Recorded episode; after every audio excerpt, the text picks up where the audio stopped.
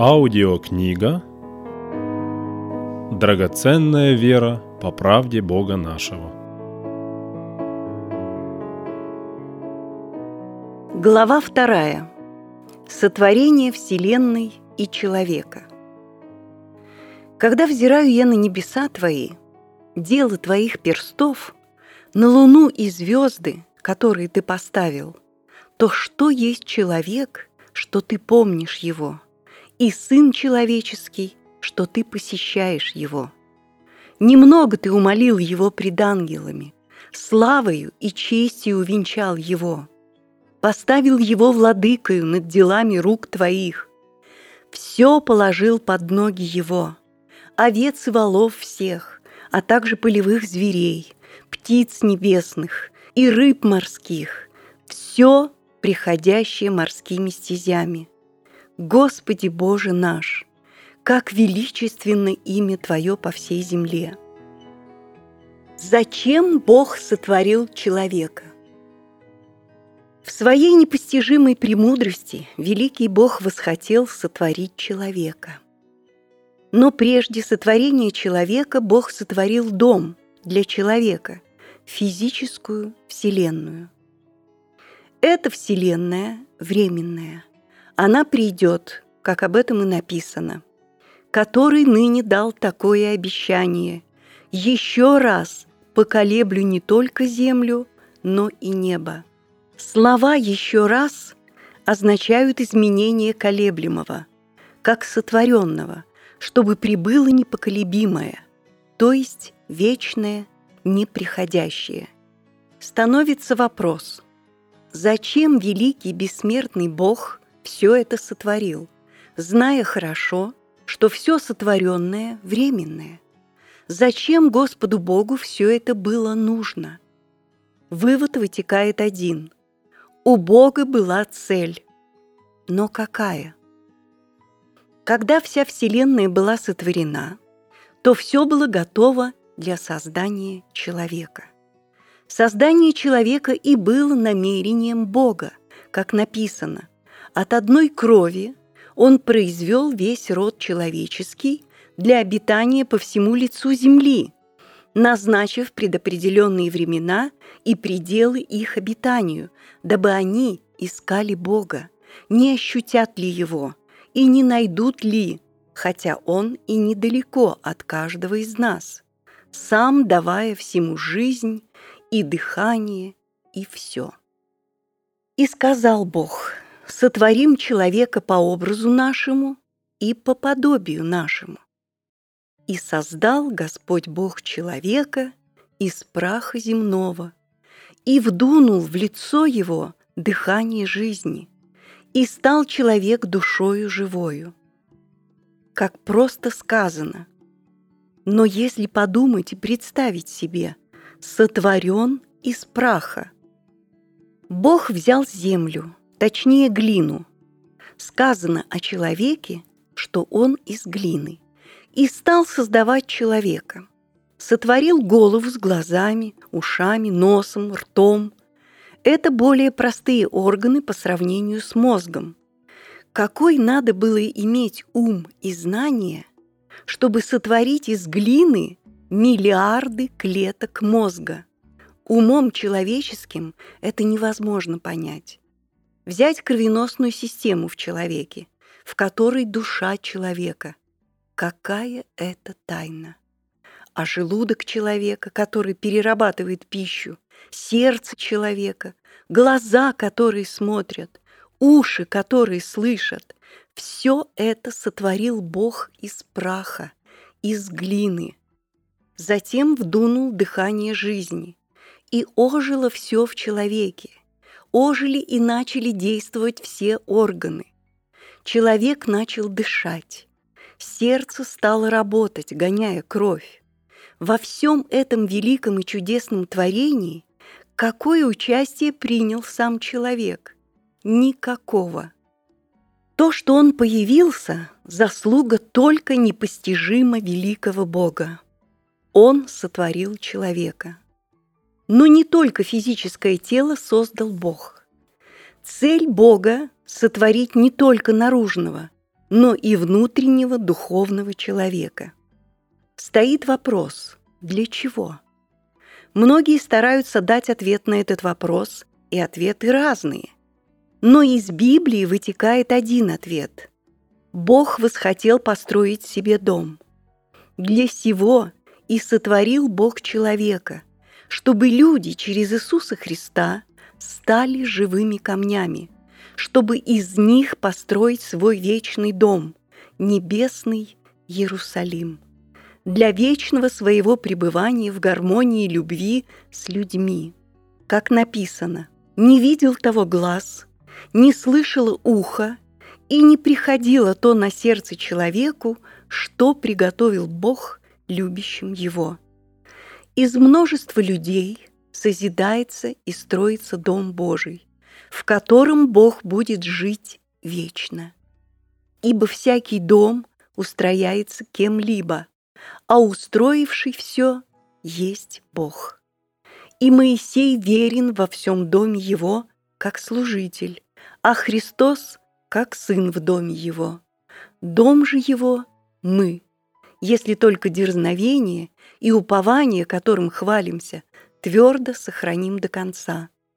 Дом же его – мы. В этом предназначение человека. Если в нем не живет Бог, то человек свое предназначение не выполняет, и от этого нет ему успокоения. Он не может найти удовлетворение ни в чем, что бы он ни делал.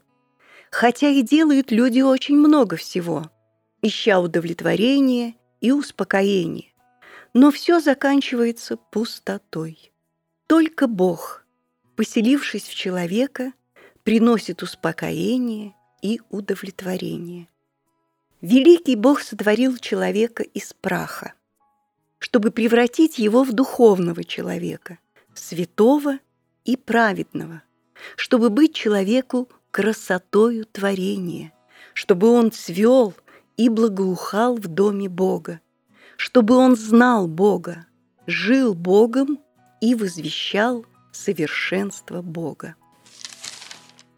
Душа – личность человека. Слово нам открывает, что человек сотворен по образу и подобию Божию. Бог троичен, а значит и человек троичен.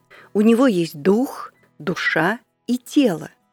И ваш дух, и душа, и тело во всей целости да сохранится без порока. Что же является личностью человека? Душа и есть сама личность. И это можно показать на примере. Когда человек говорит с человеком или обращается с вопросом к нему, то кому говорит человек? Какой части из трех составляющих человека? Духу, душе или телу? Очень понятно, что говорит к личности, потому что человек есть личность, способная слушать и слышать, способные принять и поверить сказанному ей или же отвергнуть. Это показывает, что именно душа есть личность человека, ответственная вообще за всего человека, за его сегодня и за его завтра, за его спасение. Речь идет о спасении человека. Что же должно спастись? Господь ответил на этот вопрос. «Терпением вашим спасайте души ваши». Терпение нужно вам, чтобы, исполнив волю Божию, получить обещанное. Кому нужно терпение? Кто должен исполнить волю Божию, чтобы получить обещанное? Душа, дух или тело человека? Конечно же, душа которая и есть личность человека. Душа же есть ум, воля и чувство. Человек имеет ум, возможность думать, рассуждать, избирать. Например, когда человеку приходит то или иное учение посредством слова, то сначала он воспринимает это слово умом. Уже одно то, что он слышит, есть его ум. Будучи без ума человек слышать вообще не может. Затем человек принимает или отвергает идущее к нему слово. Не имея в совести своей Бога, человек имеет плотской душевный ум, потому что каждый человек рождается в этот мир плотским, с законом греха и смерти внутри. Помышления его плотские, все для плоти, все вокруг плоти. Когда человек принимает сердцем драгоценную веру по правде Бога нашего, происходит рождение от слова истины. От веры слову истины происходит обновление ума, и помышления человека становятся духовными, ум его становится Христов. Воля определяет действие человека и зависит напрямую от веры человека. От самого начала, когда Адаму и Еве явилось слово от Бога в Эдемском саду «не вкушать», немедленно задействовала способность души верить. Проявилась вера, немедленно проявилась и воля не вкушать. Но затем пришло другое слово от змея. Не умрете, но будете как боги, знающие добро и зло. Явилась вера этому слову. И увидела жена, что дерево хорошо для пищи и вожделенно, потому что дает знание. Произошло действие. Воля проявила себя и взяла плодов его и ела и дала также мужу своему, и он ел. И так вера и воля друг без друга не бывают. Начало веры, потом и воли всегда слово. Или правды, или лжи. Какое бы ни пришло слово, немедленно проявится вера и воля. Или отвергнуть, или принять. Вера всегда двигатель, Воля – исполнитель. Воля человека не бывает независимой. От кого слово веры, от того и действие воли. Чувства у человека, так же как ум и воля, могут быть водимы чисто плотью, как, например, чувство голода, чувство тепла или холода. Ест досыта, а также греется и говорит «Хорошо, я согрелся, почувствовал огонь». Но чувства могут быть и духовные, так как человек создан Богом как сосуд для содержания в себе духа. Писание нам говорит, «Ибо в вас должны быть те же чувствования, какие и во Христе Иисусе. От того, кто живет в человеке, зависит его чувство и его ум». По мере того, как Иисус Христос заполняет человека – его чувства становятся христовыми, не душевными, но духовными, небесными, праведными, свободными от зла и лжи. Приобретают навык к развлечению добра и зла. Душа человека имеет дух, то есть совесть. Душа как личность ответственна, кто будет жить в совести, потому что совесть есть живущий в человеке дух, либо Божий дух, либо дух дьявола. Вполне может возникнуть вопрос, зачем нужна совесть, если душа, как личность, ответственна за спасение и может действовать самостоятельно, не подчиняясь совести?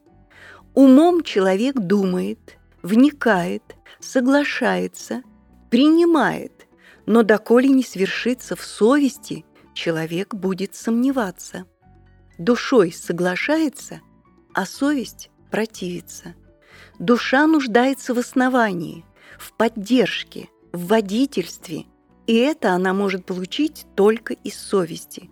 То есть совесть есть опора душе, потому что совесть – дух, вселившийся, который есть абсолют, неизменяемый никогда. Или ложь, или правда. Совесть направляет, влечет, подсказывает душе, советует, предлагает, но решение всегда за душой. Если совесть порочна, то душе приходится держаться буквы закона умом и сражаться против собственной совести. Религиозное положение, когда человек борется с самим собой, хочет быть хорошим, добрым, правдивым, но это не получается. Если же совестью человека стал Господь Иисус Христос, свершилась смерть для мира, зла, лжи, тайна вечной жизни водворилась в совести, то душа может полностью положиться на совесть, давать управлять собой, направлять себя. О совести. В книгах Ветхого Завета нет абсолютно никакого учения о совести. Ее как будто нет у человека. Всегда говорится только о душе вместе с духом. И приходили все, которых влекло к тому сердце, и все, которых располагал дух, и приносили приношение Господу. Речь никак не отдельно о совести, но всегда о личности человека, потому что до явления на землю Господа совесть и душа были мертвы для Бога. Одним человеком грех вошел в мир, и грехом смерть. Так и смерть перешла во всех человеков, потому что в нем все согрешили. О совести, как о духе человека, появилось учение только в Новом Завете. Однако бытует понимание, что совесть есть воспитание души по закону любой религии, опираясь на место Писания. Тут книжники и фарисеи привели к нему женщину, взятую в прелюбодеянии, и, поставив ее посреди, сказали ему, «Учитель, эта женщина взята в прелюбодеянии, а Моисей в законе заповедал нам побивать таких камнями. Ты что скажешь?» Говорили же это, искушая его, чтобы найти что-нибудь к обвинению его. Он, восклонившись, сказал им, «Кто из вас без греха, первый брось на нее камень». И опять, наклонившись низко, писал на земле. Они же, услышав то, и, будучи обличаемы совестью, стали уходить один за другим, начиная от старших до последних и остался один Иисус и женщина, стоящая посреди. И так учат, что они были научены закону, и по закону совесть их обличила. Закон Моисея – закон добра. Выходит, что добро их обличило, и они, оставив женщину, уходили один за другим. Но вопрос – что их обличило? Здесь следует посмотреть глубже. Кто были эти люди? Книжники и фарисеи. Они были врагами Господу. Они были против Него, искали повода погубить Его. Стоит прочитать Матфея 23 главу, где Господь очень подробно говорит «лицемеры, гробы окрашенные, змеи, порождение ехиднины, вожди слепые, и в конечном итоге осудили невинного и распяли. То есть это были люди, полностью водимые дьяволом, не так ли? Где в этих людях жил дьявол? Или он не жил в них? Возможно, сидел на левом плече и нашептывал в левое ухо. Так утверждают в религии. Ведь в религии и мысли не допускают, что дьявол живет в совести а как по истинному слову Господа. Он очень ясно сказал, «Ибо из сердца исходят злые помыслы, убийства, прелюбодеяние, любодеяние, кражи, лжесвидетельство, хуление. Это оскверняет человека. Всякое зло и всякая ложь из сердца исходят. То чей это дух?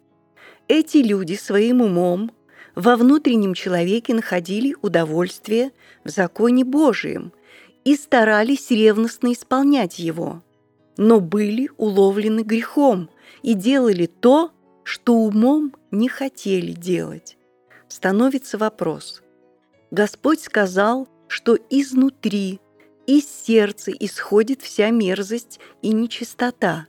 А к римлянам в седьмой главе объясняется так, что по внутреннему человеку нахожу удовольствие в законе Божием, умом служу закону Божию. Как это понять? Изнутри и то, и другое кажется необъяснимо, тупик. Но именно это положение открывает тайну совести, ибо написано «очистив сердца от порочной совести». Если в сердце личность самого человека, жизнь личности, то как же там, в сердце, находится и дух человека, то есть совесть? Личность человека есть его голова, ум, и сердце – центр, откуда кровь начинает свое течение и распространяет чувствование личности, потому что душа в крови. Совесть же – дух человека. Независимый орган от души находится в центре, в самой основе души и составляет силу, огонь жизни человека, которую вдунул Бог от себя в сотворенное им тело из праха. Итак, сердце – душа, ядро души – совесть. Душой человек хочет доброго, старается, но делает то, что не хочет делать. Сила, составляющая совесть, сильнее души увлекает душу, улавливает, побеждает, и душа делает то, чего ранее не хотела делать. Стало ясно, что закон не в совести, а в уме или в душе, в сердце. А в сердце порочная совесть. Эта порочная или нечистая совесть есть закон греха и смерти, или сам дьявол.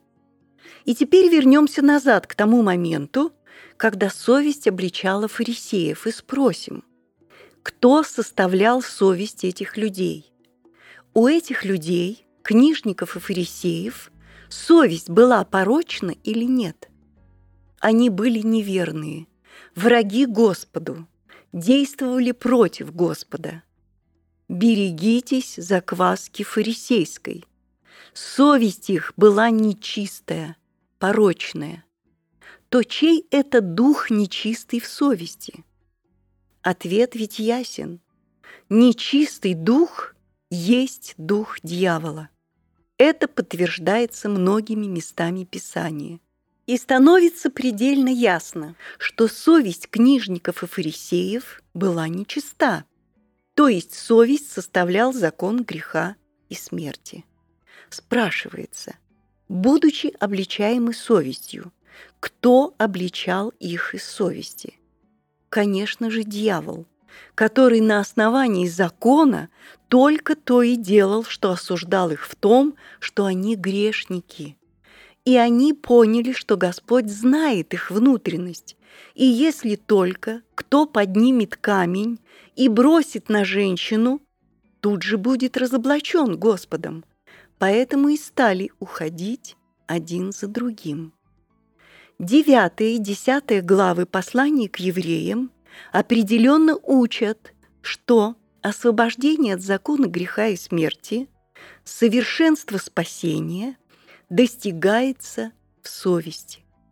По закону Моисея человек сам, своей волей и умом, должен был достигнуть чистоты совести, но это оказалось невозможным, иначе не надо было бы приходить к Христу для очищения совести. Совесть была мертва в законе греха и смерти. Христос победил, явился свет – Далее может встать вопрос об апостоле Павле, который служил Богу от прародителей всей доброй совестью. Он по закону был непорочен, но что он творил и делал, будучи Савлом? «Я жестоко гнал церковь Божию и опустошал ее, будучи неумеренным ревнителем отеческих моих преданий, Я даже до смерти гнал последователей сего учения, связывая и предавая в темницу и мужчин, и женщин. Шел в Дамаск, чтобы тамошних привести в оковах в Иерусалим на истязание. Чей этот дух действовал в нем? По закону, по плоти он был беспорочен, даже мог надеяться на плоть. Совесть не могла его судить, потому что он так ревностно исполнял закон, что дьявол не имел возможности осуждать и судить его. Отсюда его знание чистой совести. Однако в духе его, в совести, действовала сила на убийство и опустошение церкви. Он, дыша угрозами и убийством на верующих, делал это в неведении, Поэтому и отказался от праведности по закону, почел за ссор, чтобы приобрести Христа. В немецком языке совесть называется «гевисен». Если перевести на русский язык, то получается уверенность в знании или уверенное знание. Знание есть слово, слово есть дух – Христос есть слово знания. Познаете истину, и истина сделает вас свободными. Слово истины, растворенное верою, становится совестью. Христос становится совестью, Он же уверенное знание в совести уверовавшего. На совести покоится душа. Другими словами, душа покоится на Христе.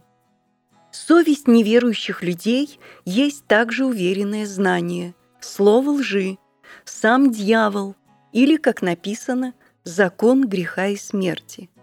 Он влечет людей, побуждает, внушает душе, но имея страх закона, имея воспитание душевное, что хорошо и что плохо, человек подавляет дьявола. Пока человек имеет силу воли своей – ему удается воздерживаться, удается подавлять в себе дьявола и не делать зло. Но когда его сильно раздражили, разозлили, он теряет так называемое самообладание, и дьявол, который всегда и жил в человеке, захватив уста, выходит из него потоком напрямую из совести. Придя в себя, силой своей воли, человек снова загоняет в себя дьявола и успокаивается до следующего раза. Так в жизни происходит до старости. В старости человек теряет силу воли своей, и дьявол напрямую начинает проявлять себя тем, чем всегда и жил человек. Следовательно, душа всегда опирается на это уверенное знание, совесть. Поэтому человек говорит – «Я уверен». Говорит эта личность, душа. Говорит так, потому что лежит на совести, которая придает душе уверенность в знании.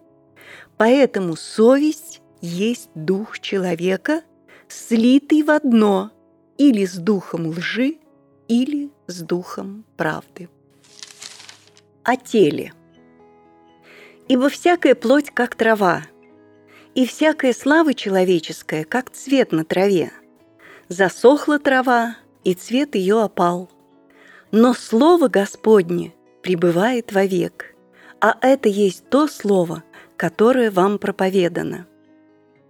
И возвратится прах в землю, чем он и был, а дух возвратится к Богу, который дал его. «Суета-сует», — сказал Экклесиаст, — «все суета». В поте лица твоего будешь есть хлеб, доколе не возвратишься в землю, из которой ты взят, ибо прах ты, и в прах возвратишься. Речь о физическом земном теле, которое есть часть нас, поэтому тело играет очень большую роль в жизни тех, которые уверовали поистине и заимели Бога. Для душевных людей Тело есть нечто самое главное, тогда как мы знаем, что главное в нашей жизни есть Иисус Христос в нас, ибо Он есть тайна жизни. Но это не то, чтобы умолить, уменьшить значение тела нашего, ибо не будь тела земного, нас не было бы вообще. И создал Господь Бог человека из праха земного, и вдунул в лицо его дыхание жизни, и стал человек душою живою. Сеется тело душевное, не духовное прежде, а душевное, потом духовное.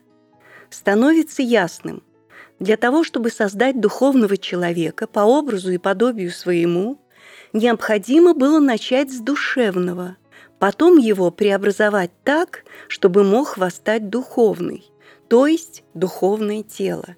Есть тело душевное, есть тело и духовное, но не духовное прежде. Таково было начало человека. И стал человек душою живою, жизнь которого только в том и выражалась, все вокруг тела и для тела, другого для человека ничего не было. Он был душевным, телесным и мог знать о том, что хочет, в чем нуждается его тело. Сильно холодно или сильно жарко, хочется пить, проголодался, захотел спать. Будучи сытым, выспавшимся, не холодно и не слишком жарко, человеку хочется поиграться, поразвлечься. И когда рядом жена, пробуждаются чувства или влечение друг к другу, к размножению. Получается, душевная телесная жизнь человека только и отличалась от жизни животных тем, что люди могли рассуждать, думать, изобретать. Когда Господь Бог дал им заповедь, тем самым пробудив их к послушанию и вере, они, конечно же, поверили и послушались Бога, но ненадолго. Явился соблазн, земной для тела и разума душевного человека. Увлеклись, поверили, приняли жизнь по плоти и для плоти. Жизнь по плоти есть жизнь вокруг тела, жизнь, движимая похотями и страстями, которая выразилась. Ибо все, что в мире, похоть плоти, похоть очей и гордость житейская не есть от Отца, но от мира сего. Это жизнь по вере, которая и создала ветхую тварь по Адаму. Господь Бог сотворил Адама чистым, без страсти, без похоти, без гордости. Когда Адам с Евой поверили змею, родилась жизнь по плоти, со страстями и похотями, и гордостью. И чистое тело, сотворенное Богом, превратилось в тело смерти, в членах которого стал действовать закон – греха и смерти, о котором апостол Павел написал «Бедный я человек, кто избавит меня от всего тела смерти?» Это есть начало развития жизни этого земного мира. Земной мир – жизнь для тела. По Писанию можно очень хорошо проследить, как создавался, развивался и устроялся этот земной мир, в жизни которого тело человека играет наиважнейшую роль. Развился и утвердился культ тела так, что все поставлено на служение этому телу. Что люди не делали бы, все всегда для тела, ибо только удовлетворение тела есть и удовлетворение души. Если для тела чего-то не хватает, полное беспокойство души. Душа будет томиться и страдать, пока не добьется, не найдет, не достанет желаемое телу. Удовлетворив свое тело, душа как будто успокаивается. Однако тело всегда поражено похотью, которая суть чрезмерное, сверхпотребного угождения плоти. Будь это нечто видимое, объедение, пьянство, курение, жадность или же малозаметное, придавать большое значение одежде, еде, отдыху или развлечению. И это никогда не дает человеку успокоиться. Ведь похоти плоти, страсти, гордость ненасытимы. а нечестивые, как море взволнованное, которое не может успокоиться и которого воды выбрасывают ил и грязь. «Нет мира нечестивым», — говорит Бог мой. И они, дойдя до бесчувствия, предались распутству так, что делают всякую нечистоту с ненасытимостью. Так сложился образ жизни этого мира, в котором основную роль сыграла вера – по вере родился образ жизни по плоти. Верою развивался, верою устраивался, верою и живет по сей самый день. Эта вера состоит в том, что есть только жизнь по плоти, где физическое тело стоит на первом месте, и такому человеку совершенно абсурдно звучит учение об отвержении жизни по плоти. Душевный человек не принимает того, что от Духа Божия, потому что он почитает это безумием и не может разуметь, потому что о сем надобно судить духовно. Почему он почитает это безумием? Потому что у мира сего все по образу своему. Свои земные чувства касаются только тела плоти. Своя любовь любит только земное – обязательно связанное с телом. То есть любовь в этом мире, чувство ли, желание ли, стремление ли, все есть похоть плоти, похоть очей и гордость житейская. Тело взято из земли, его неуклонно и тянет только к земле. Оно абсолютно земное. Душа тоже соблазнена земным. Господином ее стало тело, и другого не понимает и не может понимать. Отсюда люди в этом мире абсолютно земные. Все их развитие, все направление, все стремления в пользу телесного человека. Поэтому очень и очень важно хорошо видеть и понимать суть земной жизни, которая исключительно есть по образу своему. Небесный мир – жизнь по духу. Если в жизни по плоти все ради тела, то в небесном как раз наоборот, совершенно не жить по плоти и по ее образу.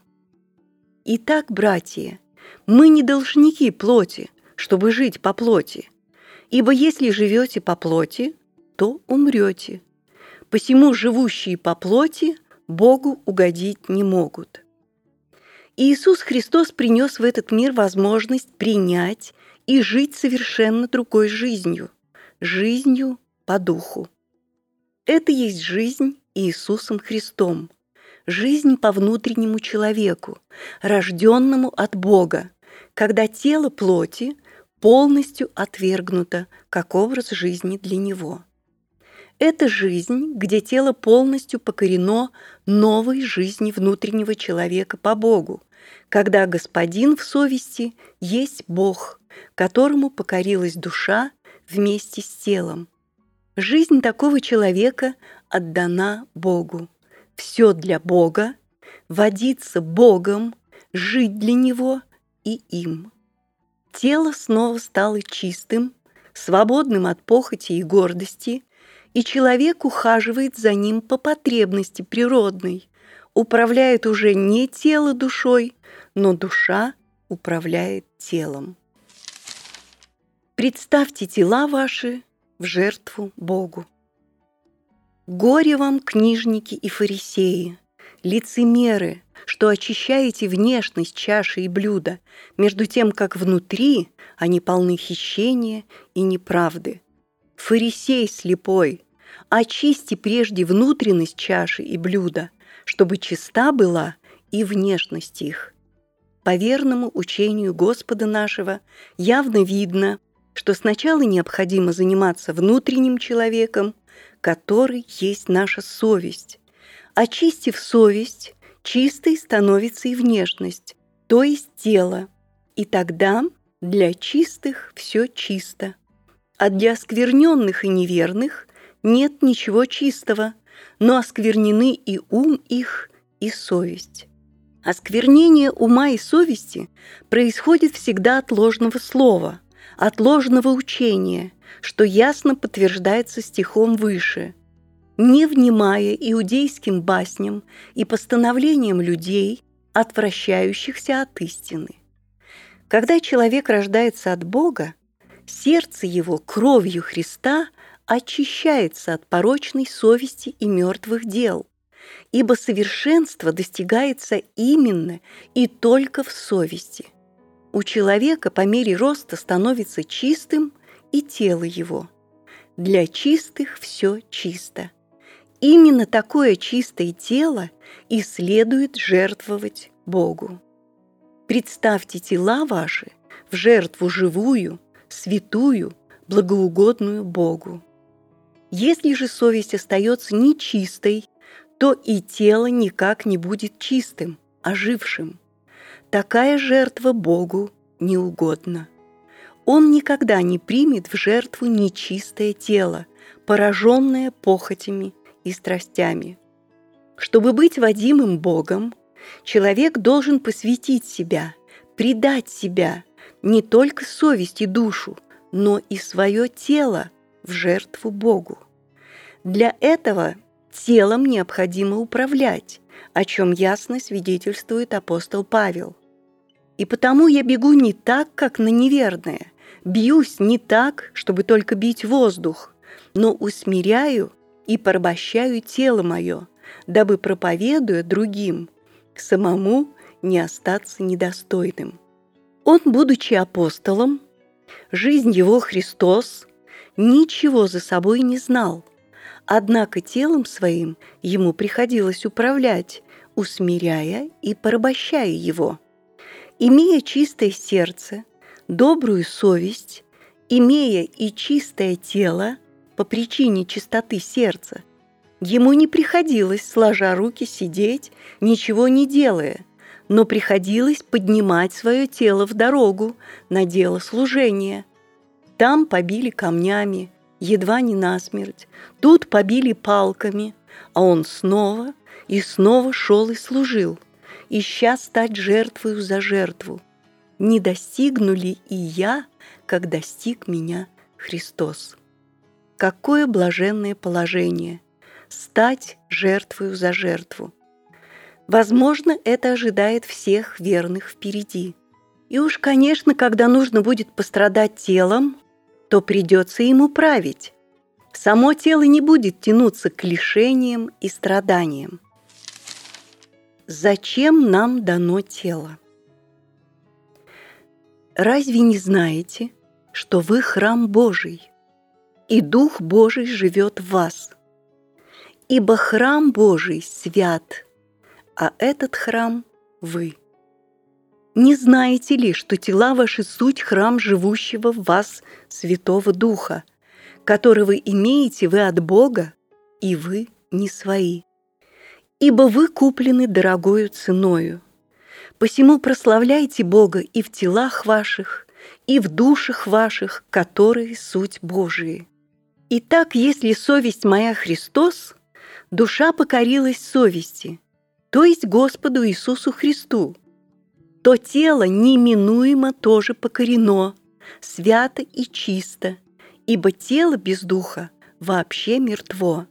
Тело несет плоды и делает то, что угодно душе. Оно – храм Божий.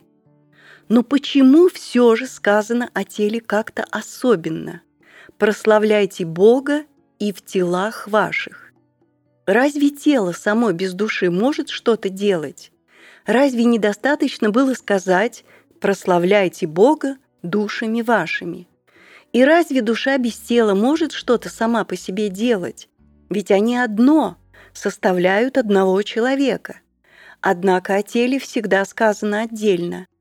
«Сам же Бог мира да осветит вас во всей полноте, и ваш дух, и душа, и тело во всей целости да сохранится без порока в пришествии Господа нашего Иисуса Христа, верен призывающий вас, который и сотворит сие. Если мы, совершая течение, сохраняем правильную веру, Бог сохранит нас для своего царства. Поэтому и написано – Трезвитесь, бодрствуйте, потому что противник ваш дьявол ходит, как рыкающий лев, ища кого поглотить. Противостойте ему твердою верою. Не имея места в человеке, дьявол будет ходить и ходить вокруг. Почему? Потому что ему хорошо известно, что тело человека взято из земли. Оно земля, и его тянет к земле.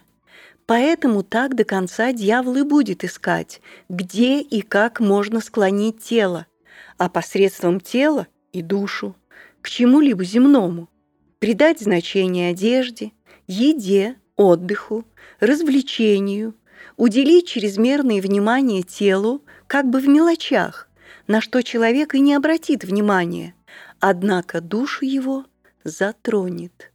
Начав с малого, дьявол очень постарается расширить свое пребывание. Именно поэтому сам Господь и апостолы неоднократно говорили и убеждали трезвиться и бодрствовать, потому что само тело наше земное, и склонить к земному его довольно легко и просто. Если человек не будет стоять на страже, не будет трезвиться, перестанет бодрствовать. А о том, что дьявол не устает, и что он не перестанет ходить, искушать, внушать, тянуть, убеждать, нам ясно показано на Господе нашем, Иисусе Христе, от которого дьявол не отстал, пока не добился распятия. Дьявол искушал до конца. Не согрешит ли? Не удастся ли победить? Так было со всеми святыми. Многие из них стали также жертвами до смерти. Были побиваемы камнями, перепиливаемы, подвергаемы пытке, умирали от меча, скитались в милотях и козьих кожах, терпя недостатки, скорби, озлобления. Те, которых весь мир не был достоин, скитались по пустыням и горам, по пещерам и ущельям земли. Почему так? Потому что дьявол искал разрушить их веру, чтобы погубить их. Апостол Павел также свидетельствует о себе. «Ибо я уже становлюсь жертвою, и время моего отшествия настало». Что становилось жертвой у апостола Павла? Его тело. Чем пожертвовали все убиенные и сожженные святые? Своими телами. Господь наш будучи еще духом премудрости и во славе у Отца, говорит, «Жертвы и приношения ты не восхотел, но тело уготовал мне. Вот иду исполнить волю Твою, Боже». Зачем Бог и Отец Господа нашего уготовал тело Иисусу Христу, чтобы Исей также имел что принести в жертву? По сей-то воле освящены мы единократным принесением тела Иисуса Христа. Вот и мы сегодня имеем тело наше. Для чего мы его имеем? Тоже для того, чтобы иметь, что принести в жертву Богу. И кто сподобится на это? Ибо от нас, от личности, зависит, как кто управит своим телом – когда речь заходит о жертвовании своим телом, то это воспринимается сразу как о великом, о крупных делах, но ведь любое дело начинается с маленького. Не проучившись в первом классе, никак не попадешь сразу в пятый, просто не потянешь, не сможешь учиться. Не научившись жертвовать своим телом в малом, никак не возрастешь, не сможешь жертвовать собой в большом. Все, как и жертвовать собой, начинается с малого. В отношениях между мужем и женой, в отношениях к детям детей к родителям, в отношениях на работе с коллегами. Верность и жертвенность начинаются с малого. Говорить о большом подвиге прекрасно, звучит геройски. А как в повседневной жизни? На каждом нашем шаге Жертвуем ли собой, своим телом? Управляет ли Господь полностью нами? Или тело все же очень требует своего, и мы незаметно, но своего добиваемся. Душа рассуждает о возвышенном. Готов умереть за Христа, готов страдать. Но вот заходит мать или жена, муж или отец.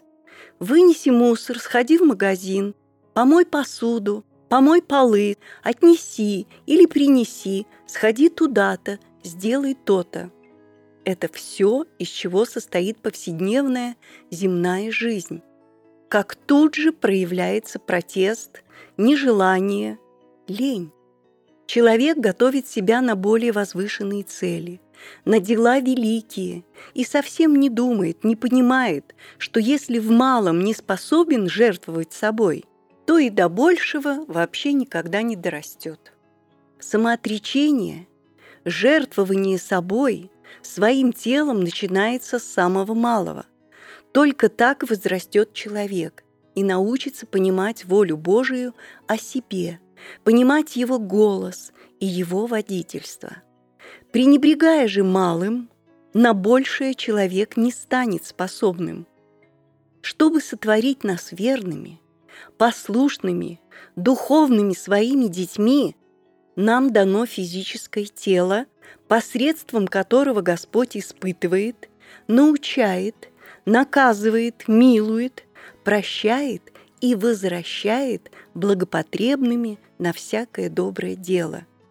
Мы же все открытым лицом, как в зеркале, взирая на славу Господню, преображаемся в тот же образ от славы в славу, как от Господня Духа. Уразумеем же, что физическое тело нам дано один раз. Как мы им управим, зависит от нас, от нашей ревности, желания и стремления быть угодными Господу Богу нашему. И так мы всегда благодушествуем – и как знаем, что, водворяясь, находясь в теле, мы устранены от Господа, ибо мы ходим верою, а не видением, то мы благодушествуем, благоговейно смиряемся и желаем лучше выйти из тела и водвориться у Господа. И потому ревностно стараемся, водворяясь ли, выходя ли, быть Ему угодными.